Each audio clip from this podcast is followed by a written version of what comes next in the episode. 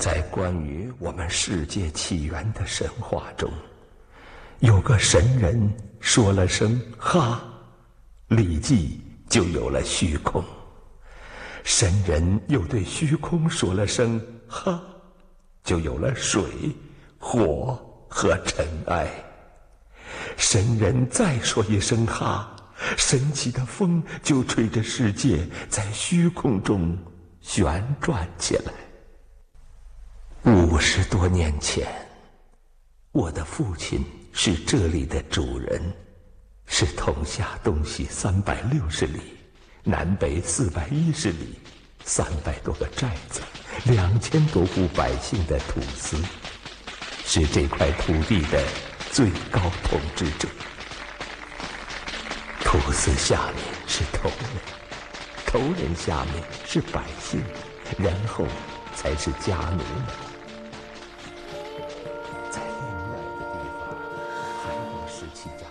声势显赫的藏族老麦奇土司，在酒后和汉族太太生了一个傻瓜儿子。这个人人都认定的傻子，与现实生活格格不入。然而，就是这个傻子，却有着超越时代的预感和举止。在其他土司普遍种植罂粟时，他突然建议改种麦子，结果。鸦片供过于求，无人问津。阿坝地区笼罩在饥荒的阴影下，大批饥民投奔麦奇土司麾下。他也开辟了康巴地区第一个边贸集市。傻子少爷受到英雄般的待遇，娶了美貌的妻子塔娜，也遭到他的哥哥大少爷的嫉妒和打击。一场家庭内部关于继承权的腥风血雨。悄然拉开帷幕，最后在解放军进剿国民党残部的隆隆炮声中，麦琪家的官寨坍塌了，纷争仇杀随即消失，一个旧的世界终于尘埃落定。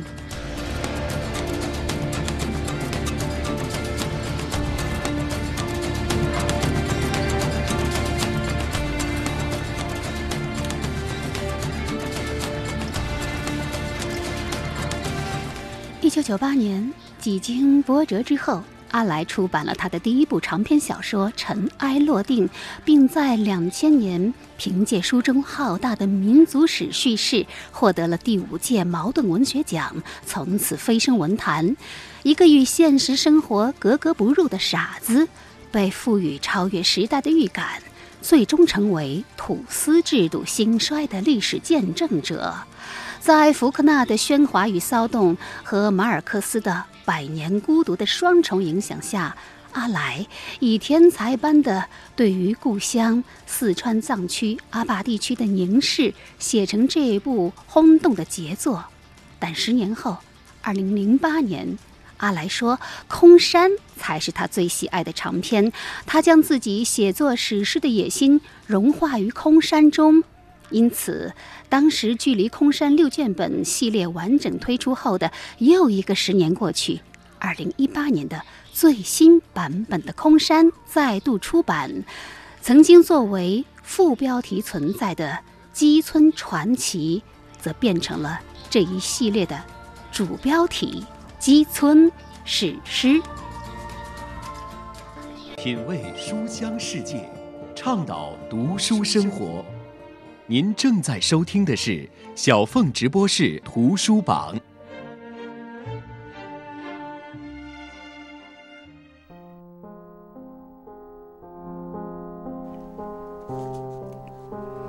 小凤直播室二零一八春夏读书榜虚构类作品，接下来这种基村史诗，作者阿来，由浙江文艺出版社二零一八年。一月班，基村的基是一个藏语词，意思是种子和根。阿来以此隐喻乡村是中国的根。他也借这本书探讨时代变迁中人与自然的关系，一如他在一席演讲中对一棵树木的怀念。这些年来。我们又有了另外一个特别疯狂的、特别奇怪的爱好，就是我们喜欢一些很有趣的东西，做点小东西、小摆件。更重要是，我们现在喜欢戴珠子了。有钱的人戴玉、戴翡翠、珊瑚、玛瑙。现在我们木头做成珠子，我们喜欢戴个手串儿。我们有那么多人疯狂的追捧它。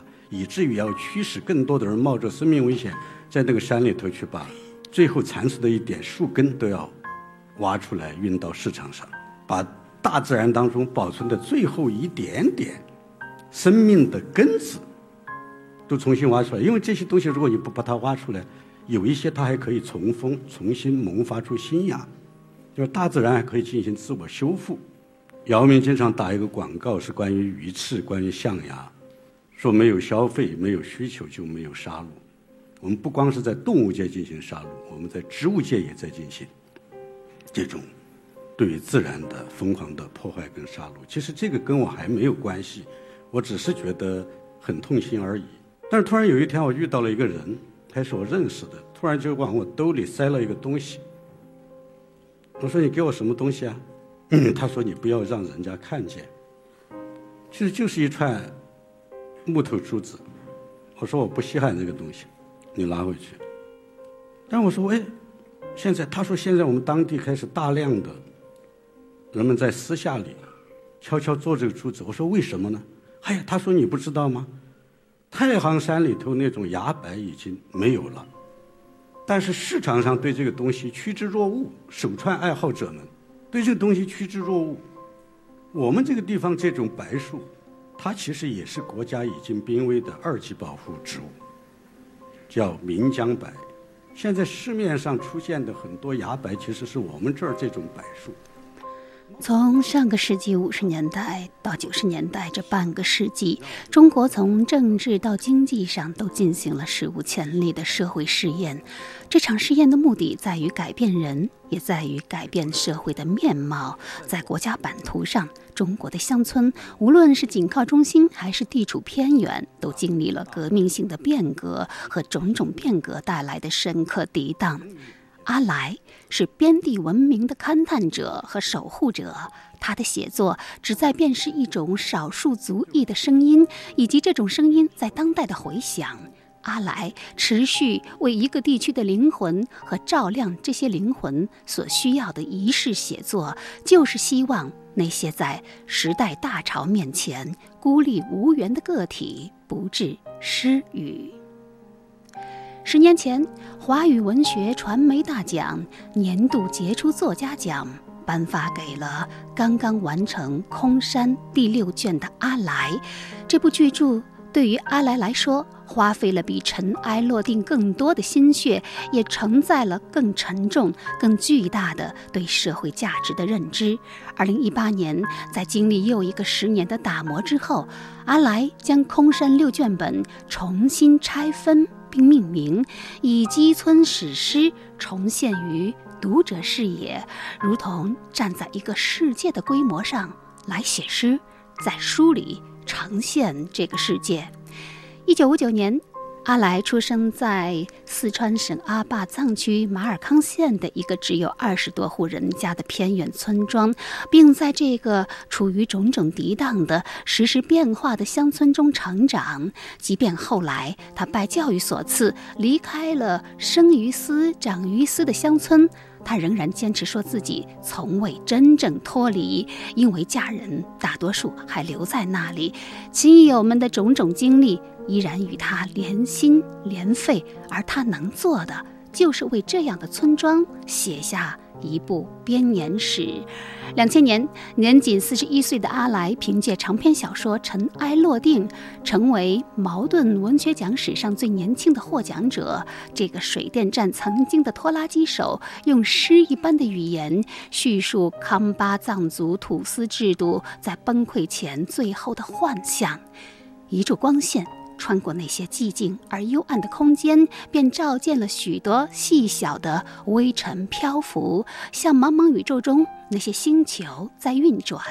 这不仅是旧制度崩溃的哀歌，一个时代的结束，也意味着另一个时代的新生。而十年之后，从传奇走向史诗的空山，小说的时间轴则移到了上世纪五十年代末到九十年代初，发生在那个叫做基村的藏族村庄里的六个故事。他们相对独立，又彼此衔接，恢宏的时代背景。细微的情感与事件，共同构建了一幅新时代的立体的藏族乡村图景。基村史诗之一随风飘散，围绕一个绰号“兔子”的男孩之死，透视基村的变化。有些东西来了，有些东西消失了。之二天火讲述了一场毁灭一切的森林大火。在基村燃烧了整整十三天，之三达瑟与达哥则通过两个年轻人映射复杂丰富的人性。之四荒芜，之五青雷，以及基村史诗之六空山，无不讲述时代变迁下，有人离开村庄，有人回到故乡，基村终于成为真正意义上的空山，信念。恩仇、斗争、疑惑，一如斯人远去，苍山已老，人何以堪？我在美国，说那儿有个绿色店，绿色绿色食品大家都知道。后来我就问这个店主，我说美国是不是关于绿色食品有什么新的概念跟定义？他说有一个我知道，跟你们中国不一样。说我们的绿色食品不光是说没有农药，怎么培植方式，我们还必须是短途运输。你不能从挪威弄一个东西，天然的那个鲑鱼来运到美国，你还声称它是绿色食品？为什么？你的运输方式是不距离太长，碳排放太多。本来是绿色的东西，但是这个行程是不绿色的。所以他们绿色食品，他们还有第二个要求，是方圆多少里以内运来的，就是尽量减少运输跟储存当中的大量的碳排放。比如说，我们要冰冻。冰冻也要排除不好的东西，要耗电，但尤其是运输过程当中。所以他说，不光是说有没有你们说的那种有没有农药残留，有没有别的东西以外，还有一个更重要的东西是它带没有带来太多的碳排碳排放。但是如果是我们的店店主会很骄傲告诉你，放心吃吧，这个牛肉是从日本运来的。所以我慢慢慢慢，我自己觉得一边写作，我自己觉得我们也是不断学习。不断修正自己的过程，所以我现在慢慢慢慢，我在。这是阿来在一席的又一段演讲，由一个绿色食品店引发的思考。而之所以选择六部曲的形式，阿来说，这五十年中，在乡村没有一个人或一个家族像长河小说中那样，始终处于。舞台的中心，由此被称为花瓣式的结构本身也构成了一种隐喻。如果说《基村史诗》这六部曲就像六片独立的花瓣，那么在这六朵花瓣之下，还都各自含包着一层又一层的小花瓣，由此构成一支完整绽放的基村之花，书写了一座藏族山村的编年史。而最终，主角也不再是某个个人。而是这座村庄本身，因为中国是一个后发展国家，即便是写《瓦尔登湖》这样的梭罗这样的人，也是看到当时物欲横流的时候，他说：“那我回到荒野去，尝试着人有没有可能把工业化带来的一切东西我都摆脱掉，去过一种简单生活。”虽然他没有挺住很久，但是那一两年时间也是不容易的。每一次变革都带来痛苦，而每一次变革也都带来希望。如果说尘埃落定写的是历史，或者是魔幻现实，那么在阿来看来，基村史诗记录的就是真实的现实本身。就像中国的乡村在几十年经历重重困厄而不死，也确实可以构成为一部伟大的史诗。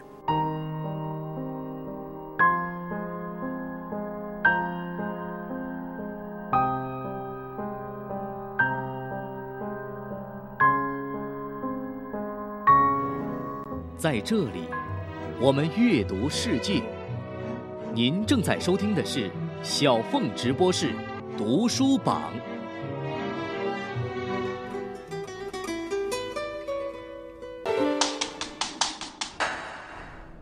where the red where the wings shut your mouth be a good girl all over and spread your legs yes ma'am me the Lord open.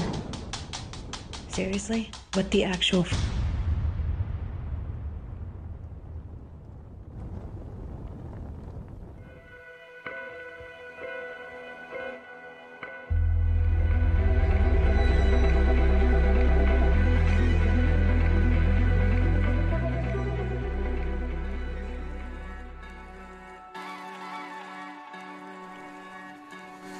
讲述已成历史的未来，他讲述的故事可以曲集。您正在收听的是山东广播财富 Radio 小凤直播室，二零一八读书春夏榜虚构类作品《使女的故事》，作者加拿大玛格丽特·阿特伍德，由上海译文出版社二零一七年十二月版。二零一八年，美剧《使女的故事》在四月二十五号推出了第二季。虽然原著的故事在第一季结束就已经讲完，第二季是编剧在小说基础上的续写，但新一季口碑不输前作，豆瓣评分从八点八飙升到九点三，在烂番茄上也保持着百分之九十以上的新鲜度。这一切的缘起来自于。一九八五年，加拿大女作家玛格丽特·阿特伍德的成名作《使女的故事》小说的发表。二零一七年，《使女的故事》被改编成电视剧，引发万千共鸣。当年横扫第六十九届艾美奖，囊括最佳剧集、最佳女主角、最佳导演和最佳编剧等奖项。Elizabeth Moss, Handmaid's Tale. 同时，《使女的故事》在金球奖也收获颇丰。伊丽莎白·莫斯在获得金球奖剧情类最佳女主角上台领奖时说：“Uh, okay, I have to go fast. HFPA, thank you so much.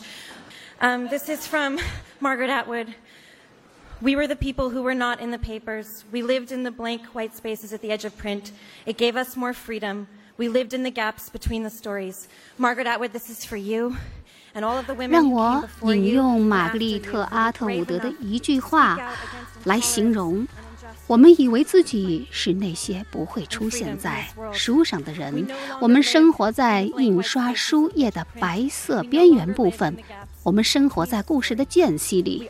但如今，我们已经成为了故事本身。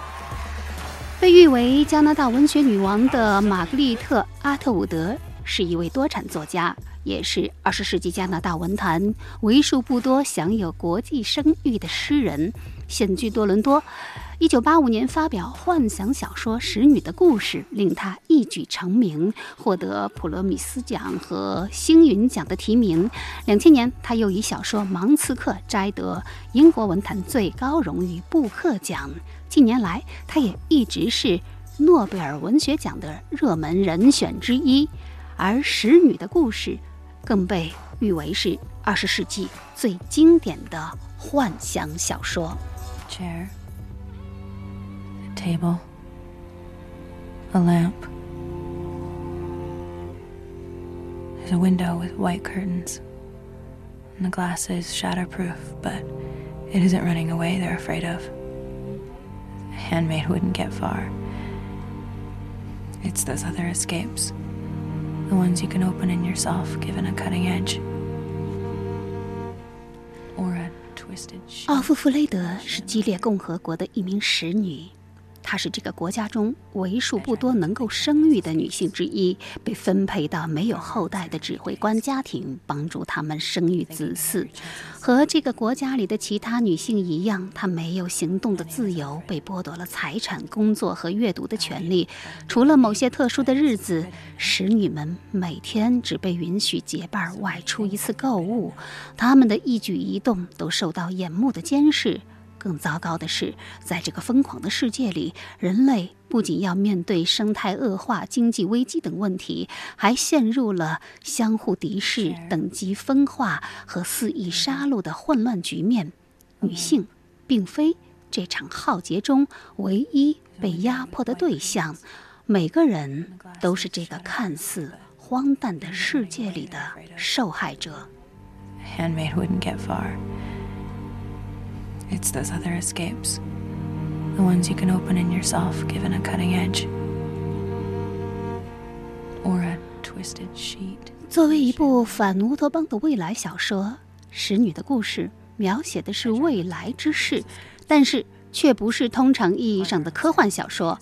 未来小说在西方批评界也被称为是思辨意味颇浓的玄策小说，尽管含有科幻成分，但是具有更强烈的文化内容。So many things are forbidden now.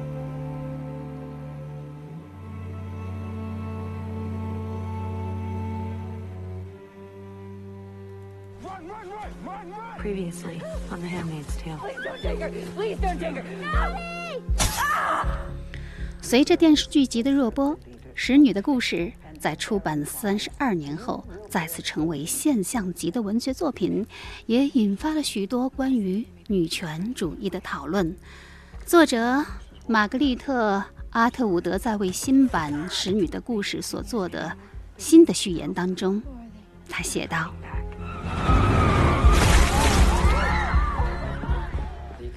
一九八四年春天，我开始写一部小说。最初并不叫《使女的故事》。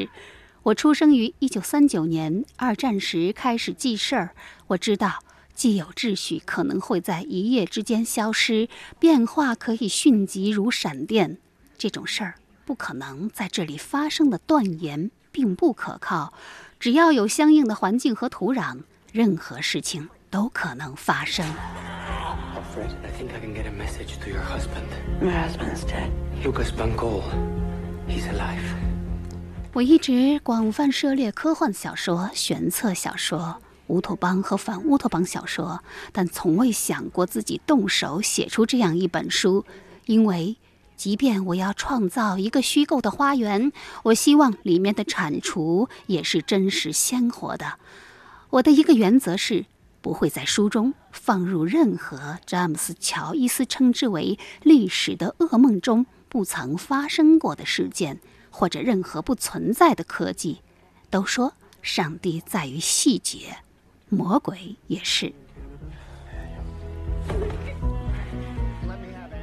Her name is Charlotte, you lying fuck! There is no greater sin than harming a child. The punishment for that crime is death by stoning. 就这样，基于必然存在过的想象，玛格丽特·阿特伍德创造了一个激烈共和国。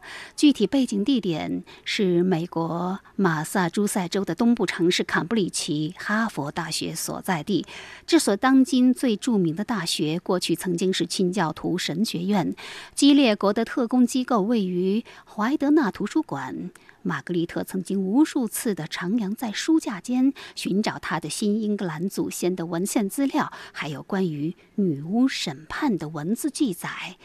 仅仅是想象一下，把哈佛大学的围墙用来悬挂示众受刑者的尸体，会不会让你感到冒犯？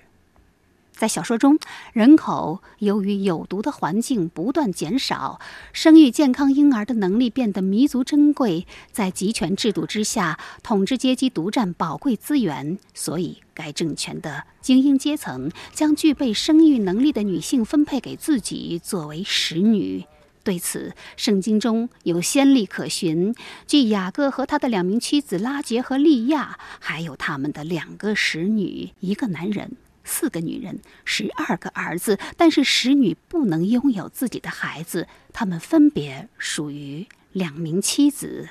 于是故事就此展开，还有太多不同的材料孕育了使女的故事：集体处决、禁奢法、焚书令、党卫军的生命之泉计划、阿根廷将军偷窃幼童的行为、蓄奴制的历史、美国。一夫多妻制的历史不胜枚举。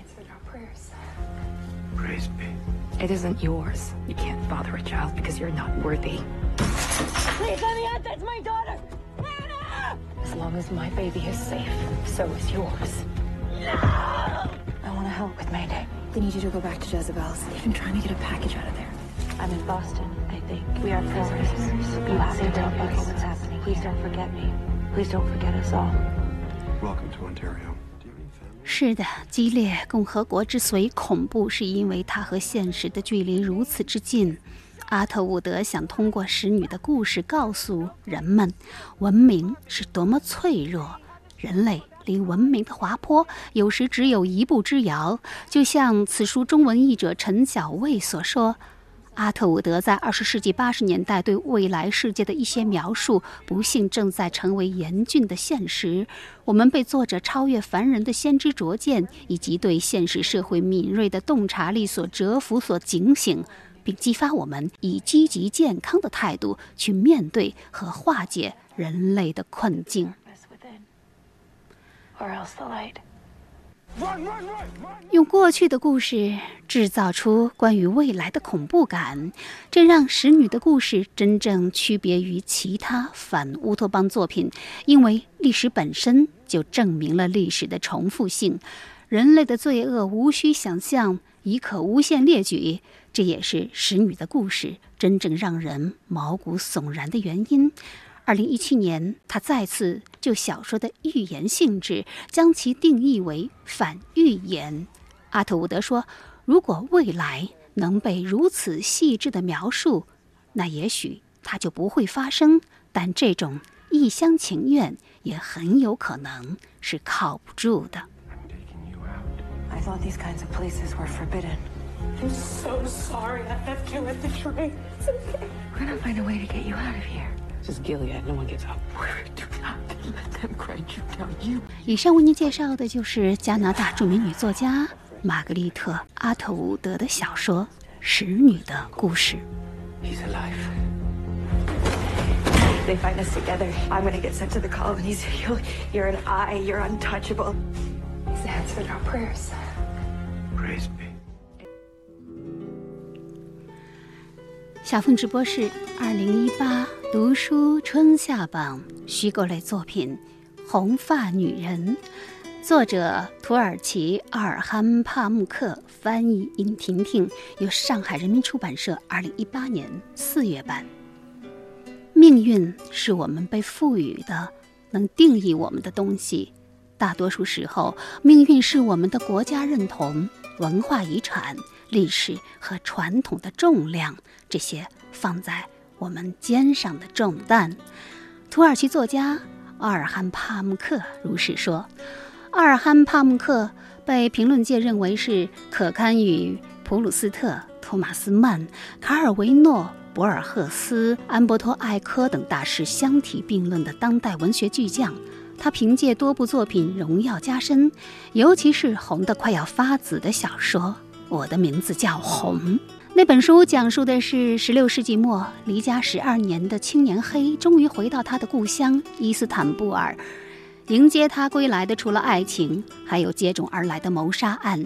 一位细密画家失踪，奉命为苏丹绘制抄本的长者也惨遭杀害。苏丹要求在三天内查出结果，而线索藏在图画某处。我的名字叫红，以巧妙的后现代叙事。用一件发生在伊斯兰世界的谋杀案件作为故事主轴，实则是由冲突、痛苦共存三个不同的层面入手，借古喻今。正如2006年诺贝尔文学奖给予帕慕克的评语，在探索他故乡忧郁的灵魂时，发现了文明之间的冲突和交错的新象征。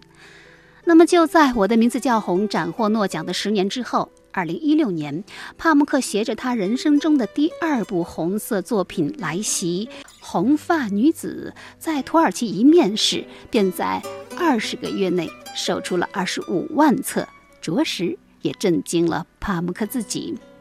一九八八年夏天，在伊斯坦布尔王子岛，帕慕克邂逅了一对挖井的师徒，他们情同父子的关系深深吸引着他。每当帕慕克放下手中的笔，走出屋子，总能看到那对师徒正以始自拜占庭时期的古老手工技艺在打井。当作家在寻找故事时，他们坚定地挖向地心。通过交谈，帕慕克了解了有关挖井的一切。多年以后，帕慕克仍然对挖井人的故事念念不忘。直到有一天，他再次阅读古老的《列王纪》传说，他脑海中挖井师徒的故事也渐渐有了预言的质地。小说中，伊斯坦布尔男孩杰姆的父亲开着一家叫“生活”的小药店。有一天，杰姆的父亲不明不白地消失了。为了养家糊口，杰姆成了挖井人马哈茂德的学徒。马哈茂德。虽然总是要在精神上控制杰姆，但是在生活上却给了杰姆很多实质的关心，某种程度上弥补了杰姆缺失的父爱。但平静的一切却因为一个叫居尔吉汉的红发女子逐渐破碎。吉姆爱上了这个大他一轮的红发女子，并且经不住诱惑而和红发女子有了一夜情。很快。他发现红发女子与自己的师傅也关系非凡，所以在一次井底意外发生后，杰姆没有去救师傅马哈茂德，而是不断的告诉自己师傅已死，便仓皇逃离了现场。多年之后，事业有成并开着一家建筑公司的杰姆，不得不回到当年的那口井边签订一份商业合同。于是，就像许多极力躲避命运的凡人一样，他用了大半辈子的时间研究那些弑父杀子的故事。但一切关于逃离的努力，却似乎都要宿命般的向那个命中注定的结局靠拢。原来。他的师傅当年没有死，红发女子将师傅马赫茂德从井里救出来。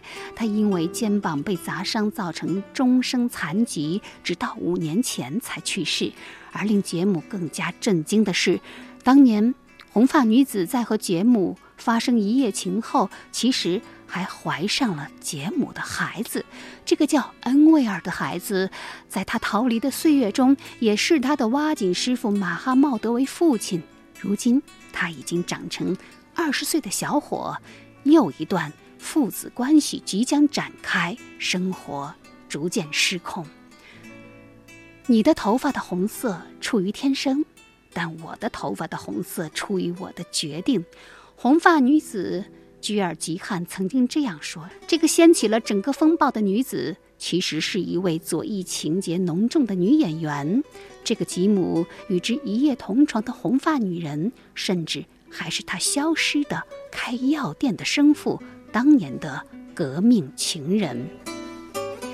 一部非凡的作品，他几乎是用痛苦的力量深度剖析父子关系，结尾部分的转折。”让读者感觉仿佛自己刚刚从深井中上来，骤然进入令人目眩的光线。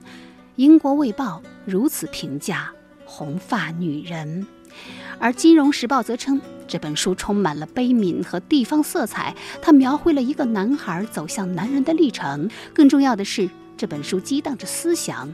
帕慕克强调，我们固然应该不断质问过去的记忆，但不能否定或埋葬它。历史呼唤着我们去回忆、去思考。多元复杂的记忆力量在这本书中吟唱。的确，红发女人篇幅不长，但故事厚重依旧。三代人的选择和命运。对应着土耳其社会的变迁演进，反复出现的两组关系，蕴含着父与子、东方与西方、欧洲和土耳其等多重互动。而古希腊戏剧作家索福克勒斯的剧作当中，俄狄浦斯杀父娶母和波斯诗人菲尔多西的史诗《列王记》中，鲁斯塔姆杀死了儿子斯赫拉布的两则寓言。也构成了小说中主人公命运的巨大隐喻。那么，音乐家徐晓松先生做客小凤直播室，也曾经谈起俄狄浦斯王的故事。你有一部歌剧是叫《俄狄浦斯》啊，而且你写了一个，呃，写了两部啊，《俄狄浦斯之死》以及呃和《俄狄浦斯》啊。对对对。嗯，俄狄浦斯就是那个 我们都知道，就是这个师父恋母情节哈。你怎么会对这个主题感兴趣呢？你刚才讲，我们都知道这是个恋母情节，其实这个是二十世纪后来有了弗洛伊德以后，这个人出来的这么一个观念。呃，其实古希腊的悲剧和古希腊的传说，它有意识，就是它包含了人的人性的一些很基本的一些东西。呃，所谓恋母情节是。奥地利的那个心理学家弗洛伊德搞出来的，呃，因为可能奥地利方性可能比较压抑吧，呃，所以他会从性这个角度去，去试图解释人类最根本的一些冲动啊。我对这个没有兴趣，其实，我俄狄浦斯这个故事我有兴趣是因为，呃，他设计一个东西就是人的命运，人跟命运的关系，这个是让我感兴趣的。人跟命运的关系，嗯，像俄狄浦斯那样的命运。是命定的吗？就是就是像被预言家，对，占卜是命定的那样的。只是因为从从那个，他要去抗争，但是最终失败了，最终还是归于这个命运。呃，但是有一点有意思的就是说，呃，他最终的时候他并没有选择死亡，他选择的是流放，是吧这也是把眼睛刺瞎，这眼睛成为瞎子，就是他就是按照诺言去做了。实际上到他走到那一步的时候。命定的所有东西全部都实现了。呃，看起来命运是胜者，看起来这个意愿当中的每个人，他、他的母亲、他的父亲都是失败者。但是其实我写完这个结局的时候，我觉得我没法停下来，嗯，因为我认为他已经接受了命运。这个时候，命运跟他已经合二为一了，嗯，就是没有一个他要抗争的东西了。这个时候就已经没有胜败之说了。那但是这个时候他面临一个机会。这个机会就是走向一个真正的自由，所以我才会写《俄狄浦斯之死》。其实《俄狄浦斯之死》的那个脚本是根据索福克罗斯的另外一部剧，叫《俄狄俄狄浦斯在克隆诺斯》。这个其实讲的是俄狄浦斯的最后一天。比如说，以我有限的知识，我对俄狄浦斯对这个故事的了解，就是，也就是到他刺瞎双眼流放为止。至于之后，我就。不知道又发生了些什么。就是克隆诺斯的俄狄浦斯，或者俄狄浦斯，俄狄浦斯在克隆诺斯。克隆诺斯是雅典西北方向的一个小一个地方。嗯。他到到那个地方了，因为这部戏写的那一天，正好是他吃下双眼流放自己的二十年后。二十年。那一天，那天其实他的最后一天，因为他听到一种来地来自地底的声音说：“俄狄浦斯，你的时间到了，回来吧。”嗯，所以他这部戏的最后本来就是一个谜。另外还有就是说，对于西方人来讲，可能对很多知道的过程，可能没有一个人去想一想。呃，你如果设身处地进去想一想，做一个王来讲是很成功的。对。那万人之上，那突然变成一个又老又瞎的流浪者，而且所有人凡是知道他的丑闻的人都把他赶走，像瘟疫一样的对待他。呃，这二十年，一天天的这么过来啊，如果他不想生命的意义，不想生死的意义，是不可能的。所以就是在索福克罗斯在写这部剧的时候，其实他没有设想这二十年可能的经历。所以我想想我在设想啊，其实，在最后的时刻的时候，他终于摆脱所有的东西了。嗯，终于得到一个悟了道也好，悟了禅也好，呃，就是说最最后终于解脱了，呃，终于完全的自由了。死亡也是一种最终的解脱。对了，呃，刚才我想还讲的忘了讲了点，呃，就是比如当他吃下双眼这个时候，当他接受这个命运的时候。这个时候，他的苦，他是他这一生的苦难，因为他一直想回避这命运，逃得很辛苦。嗯，当他接受这个的时候，他的苦难就有可能，其实对所有的人都是一个机会，就是走向解脱、走向自由、走向精神上的自由和走向智慧的一个机会。对对。我觉得俄狄浦斯找到了。嗯。可能很多人呢，就停留在苦难上面。大声疾呼，苦难呐，要表现苦难呐。比如说，呃，欧洲的很多 艺术家都是这样，很多音乐家、作曲家。所以我觉得我俄狄浦斯抓住了这个机会。我明白你的意思，就是说对命运的一种接受，实际上就是一种对苦难的解脱，就是你去接受它，是一个机会，对，是一个开始。呃，但无可奈何的接受，这是一种接受。嗯，我觉得我这不是是主动的接受。嗯，这个很很不一样。但无论如何，这都是一个机会，其实。通往自由的智慧或者自由，嗯，所以如果这样，生活就不那么苦了，就很有意思了。对。生命就很有意思了，就是。对。大声疾呼。谢谢曲晓松先生的这段访谈引发的对于命运的思索，二十年来一直在我的心头不断萦绕。而在帕慕克的这部小说的创作中，他坦言，命运是他喜欢的主题，命运是我们被赋予的能定义我们的东西，命运是我们的国家认同、文化遗产、历史和传统的重量。从我的名字叫红到红发女人，从极度繁复到高度凝练，这两部以红为名的作品，在相似的核心主题下，始终脉动着帕慕克那颗细腻悲悯而又勇敢火红的心。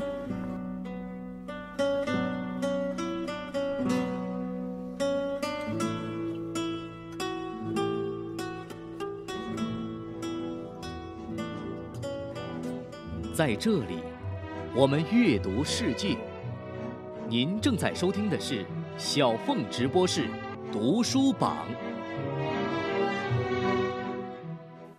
A man cannot call himself well contented until he has done all he can to be of service to his employer.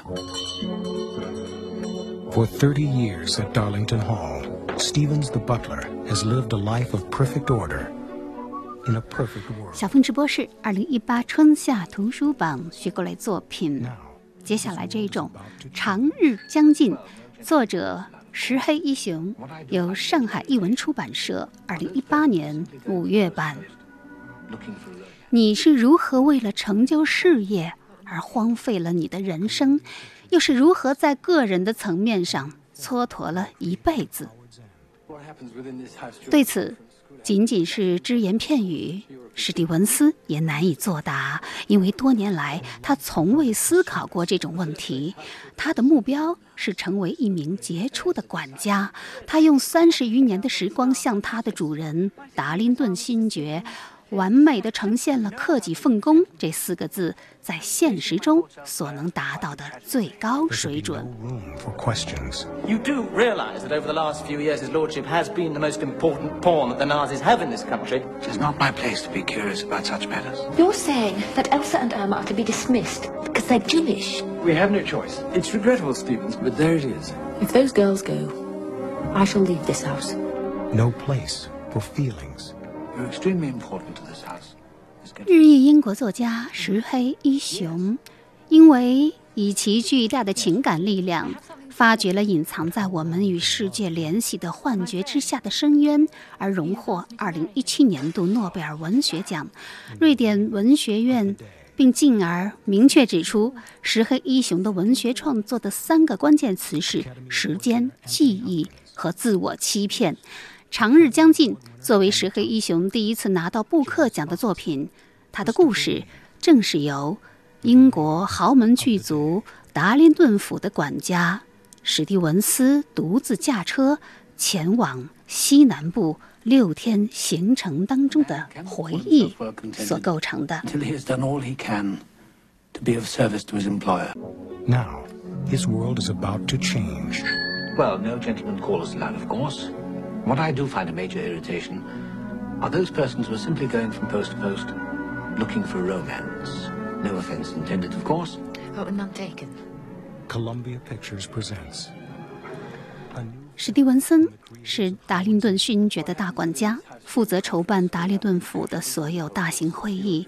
他在为达林顿勋爵工作了三十多年，亲眼见证了达林顿府一战和二战期间最为辉煌的鼎盛时期。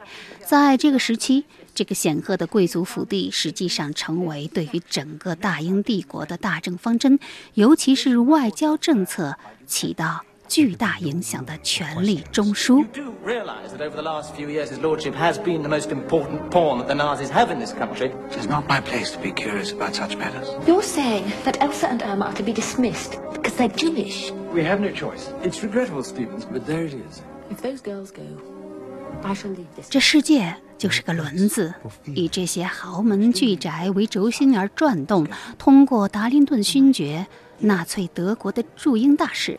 几乎可以完全绕过外交部门，直接接触到英国的最高层。但在二战以后，由于达林顿勋爵在战前一直奉行不光彩的亲纳粹政策，达林顿府盛极而衰，已经由世界的轴心沦落到门前冷落鞍马心的境界。在达林顿勋爵身败名裂、郁郁而终之后，达林顿府转手卖给了美国商人法拉代先生。新雇主法拉代是个风趣幽默的人，他希望自己这位优秀的男管家史蒂文斯能好好外出休一次假。他慷慨地借出了自己的福特汽车。而这时，早已经嫁作人妇的达林顿府曾经的女管家肯顿小姐发来信函，于是史蒂文斯踏上了这趟访友散心的追星之旅。这位杰出管家的生命旅程，便一点一滴的在这六天之中，随着旅途在我们眼前抽丝剥茧的展开。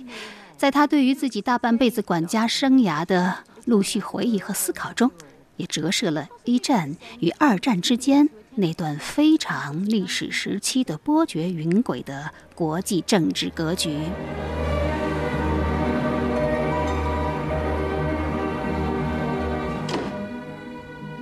Oh, Mr. Stevens, I so often think of the good old days when I was the housekeeper at Darlington Hall. It was certainly hard work, and I have certainly known butlers easier to please than our Mr. Stevens. But I remember those years with you as among the happiest of my life.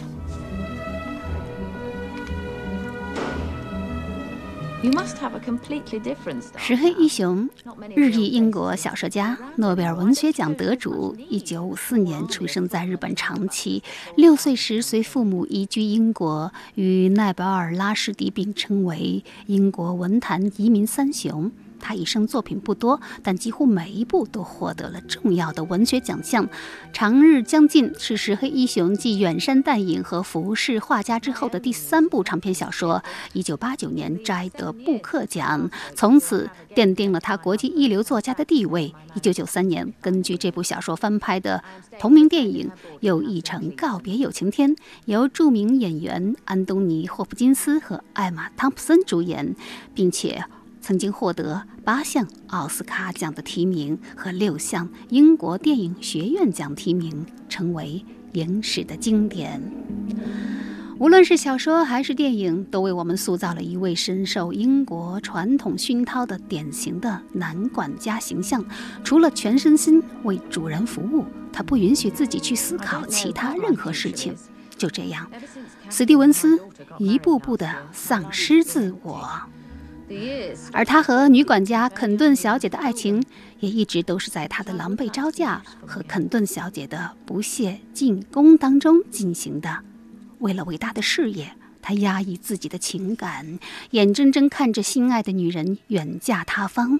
现在，他终于驱车离开达林顿府，穿过英格兰的乡村，去寻找肯顿小姐，并最终在大海边幡然悔悟。痛哭流涕，然而他的人生也近日暮。长日将近的关键词依旧是石黑一雄作品中经常出现的记忆。在这里，他将主人公男管家的个体记忆延伸至更广阔、深刻的集体记忆和民族记忆，并且带给读者以缓慢前进的勇气和信心，为无可慰藉之人提供一种。心灵上的安慰。长日将近，这是一场擦肩而过的爱情，也是一首帝国行将日落时的挽歌。就像结局时，史蒂文斯在他的心行将破碎的那一刻，他还是可以和肯顿小姐微笑着告别，因为我会送你日不落的想念，你，我的爱人，我的祖国。我的事业，我所珍爱过的一切。Traitor's nest to be pulled down. 180 guineas. 180. Have you done? Perhaps, ladies and gentlemen, one of the great highlights of the sale. Lot 400在这里，我们阅读世界。您正在收听的是小凤直播室读书榜。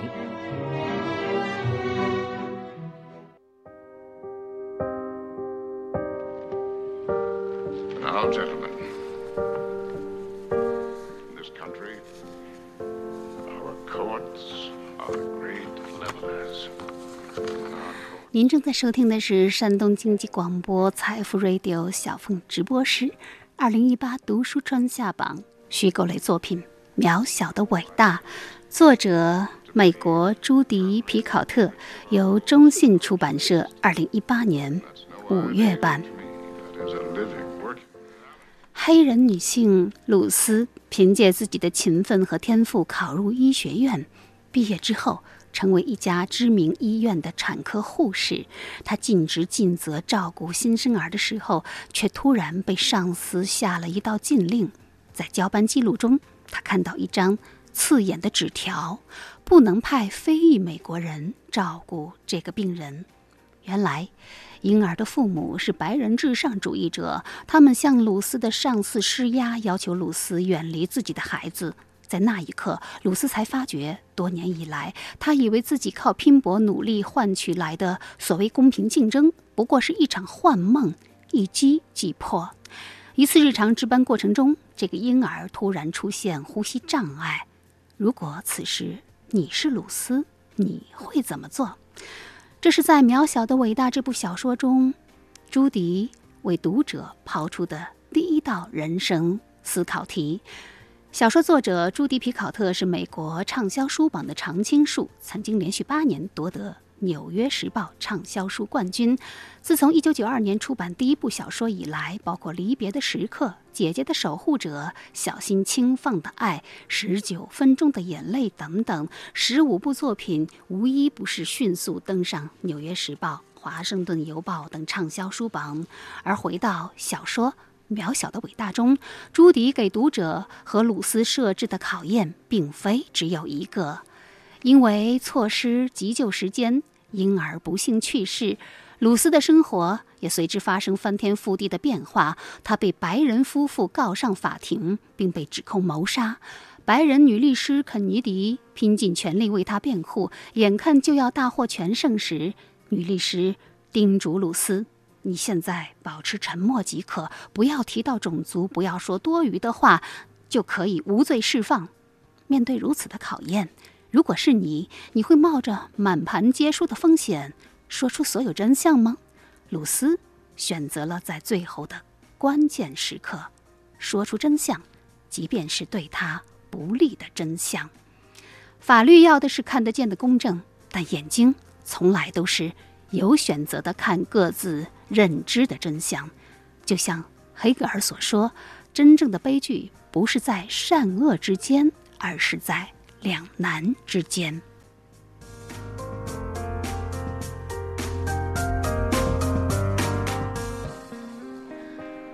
渺小的伟大，作者朱迪通过多重视角、多线叙事的方式，给了每个人表达的权利。他力图通过这种方式达到公平，让我们能够站在更多的角度去看待同一件事儿。就像小说简介当中的一句话：“这世上很多的罪恶都来源于多数人对少数人的暴力。”虽然小说中写到的关于种族的不平等，但种族主义并不仅仅是针对肤色的歧视，它也关乎谁在制度上享有权利。因为这样的不公平、不平等可能发生在任何一个国家、任何一个群体、任何一个社会，每时每刻无人能够幸免。因此，渺小的伟大被誉为。二十一世纪的《杀死一只知更鸟》是一部具有划时代意义的伟大杰作。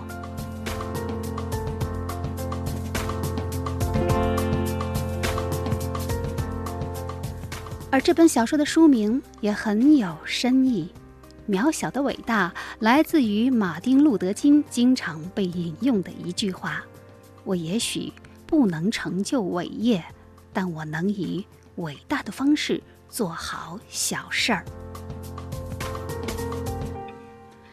是的，只要坚持一点点的正义，这个世界就有被改变的可能。这是朱迪·皮考特